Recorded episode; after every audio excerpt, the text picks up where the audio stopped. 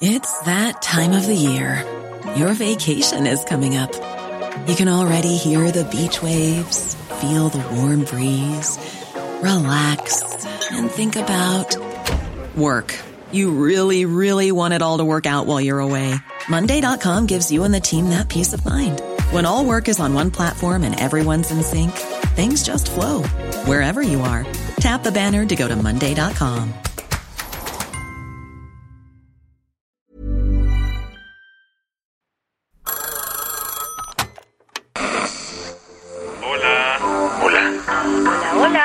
¿Estás ahí? ¿Quieres saber lo que está pasando en tu país y en el mundo en pocos minutos? Te lo cuento. Te lo cuento, te lo cuento. Hoy es viernes 16 de diciembre de 2022 y estas son las principales noticias del día. Te lo cuento.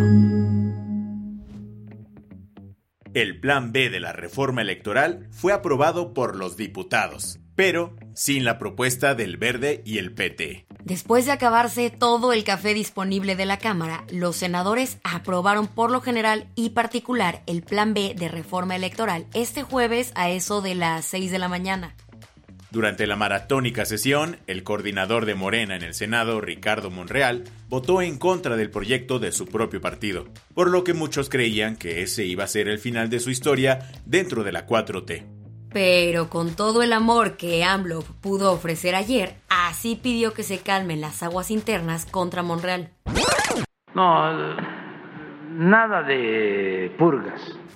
En otras palabras, pidió que no expulsen a Monreal del partido para no darle juego a la idea de sus opositores de que su gobierno es estalinista. Igual Andrés Manuel empatizó un poco con Ricardo Monreal porque en una de esas, si AMLO hubiera sido legislador ayer, maybe votaba en contra. Bueno, no realmente, pero sí está molesto con los artículos que lograron meter el Verde y el PP, sus aliados, para no perder el registro y que otros partidos les puedan regalar votos.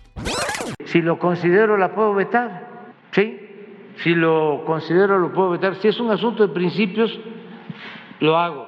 Pero antes de que el presidente tuviera que decidir si veta o no ese apartado de la reforma, el texto regresó a la Cámara de Diputados para su discusión y votación, ya que en el Senado le hicieron algunos ajustes mínimos. Ya en la Cámara de Diputados, el proyecto estuvo como la papa caliente, pues también le metieron mano. Y es que para evitar más roces con el presidente y evitar que les vetara la propuesta, el Verde y el PT decidieron retirar la llamada cláusula de vida eterna, así como la transferencia de votos entre partidos. Eso implicó otro cambio al texto, por lo que esos artículos del dictamen regresaron al Senado. El asunto es que el periodo ordinario acabó ayer, así que se tendrá que desahogar todo en un tiempo extra vacacional, o, de plano, en febrero. Eso sí, el resto del Plan B fue aprobado por los diputados ayer por la noche. ¿Qué más hay? En Bolivia está en marcha una mega operación de Estado, encontrar a Tito. Y no precisamente el bambino, sino un gatito que se perdió durante un vuelo de la aerolínea BOA. Para localizarlo, se desplegó una misión imposible que involucra a un ministerio y cuatro instituciones gubernamentales. ¿Cómo está la historia? El 8 de diciembre, Andrea Iturre tomó un vuelo nacional acompañada de su mascota, pero al llegar a su destino recibió la caja transportadora completamente vacía. El personal de la aerolínea le dijo que habían perdido a Tito en el aeropuerto de origen, así que Andrea compartió la historia en redes. La denuncia se volvió viral y Boa aseguró que el gato se salió de su caja, pero Andrea rechazó esa versión. Salí a aclarar en mis redes sociales esta parte, ¿no? Eh, de ese, del primer comunicado, porque claramente mi gatito no se salió, eh, lo perdieron. Este caso se ha convertido en todo un suceso en Bolivia, al punto que hasta el ministro de Obras Públicas tuvo que entrar al quite. Tenemos las esperanzas de que el gatito Tito va a aparecer. Y no es pura fe del ministro, pues se activó un protocolo de búsqueda. Ahora creen que el gatito Tito podría estar en los alrededores del aeropuerto. Así que hay un operativo en marcha y se está dejando atún para que el Michi pueda comer. Las que tienes que saber. Sergio Salomón Céspedes será el nuevo gobernador de Puebla hasta el 2024. Así lo decidió el Congreso local durante la madrugada del jueves, a través de una votación interna. Céspedes era el líder de Morena en la Cámara de Diputados poblana, pero tuvo que llegar como gobernador suplente tras la muerte de Miguel Barbosa hace unos días. Su rápido nombramiento ha causado polémica entre varios miembros de Morena, incluyendo al presidente nacional Mario Delgado, quien tuiteó que la rapidez en la toma de decisión fue una falta de respeto. Ante la crisis política en Perú, el nuevo gobierno de Dina Boluarte llamó a consultas a los embajadores en México, Argentina, Colombia y Bolivia por la injerencia en asuntos internos. ¿Por la qué?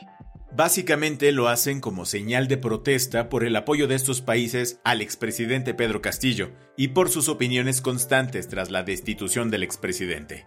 Hace unos días, estos cuatro países firmaron una declaración conjunta para mostrar su apoyo a Castillo. Netflix puso en crisis al Palacio de Buckingham. Todo porque este jueves salieron los tres últimos capítulos de la docuserie Harry y Meghan, donde la pareja describió que la reacción de la familia real tras su renuncia fue sencillamente aterradora. Tanto que también se reveló que Meghan tuvo pensamientos suicidas durante su estancia en Reino Unido. Además, Harry confesó que su hermano Guillermo le gritó en un evento público, además de que conspiraba activamente junto con el rey Carlos contra la pareja. Tu dosis mundialista en TLK. Un niño de 14 años murió luego de ser atropellado en medio de un enfrentamiento entre aficionados de Francia y Marruecos. Sucedió en Montpellier, pero se han reportado varios incidentes violentos en diferentes ciudades francesas a raíz de la semifinal. La Federación de Fútbol de Marruecos protestó en contra de la actuación del árbitro mexicano César Ramos en la semifinal del Mundial contra Francia. La del vaso medio lleno.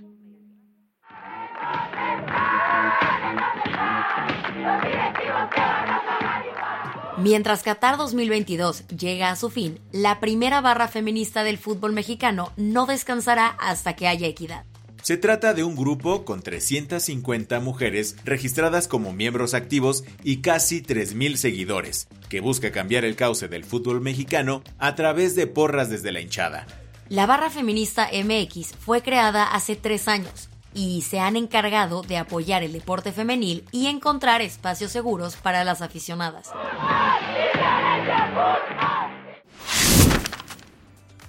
Con esto cerramos las noticias más importantes del día. Yo soy Baltasar Tercero. Y yo soy Isabel Suárez. Gracias por acompañarnos hoy en Te lo cuento. Nos escuchamos el lunes con tu nuevo shot de noticias. Chao.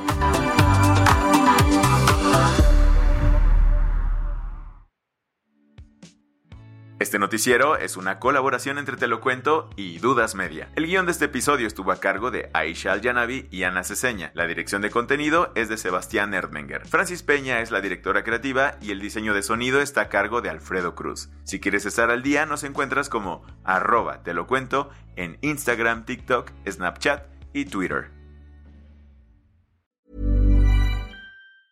Hey, folks, I'm Mark Marin from the WTF Podcast, and this episode is brought to you by Kleenex Ultra Soft Tissues, your ally to help tackle your allergy symptoms this season. I love the change of seasons, but nobody loves pollen and all those other things floating in the air that make you sneeze during this nice weather. Kleenex Ultra Soft Tissues are hypoallergenic and allergist approved, so fight back against watery eyes and runny noses without worrying about irritating your skin. For this allergy season, grab Kleenex and face allergies head on.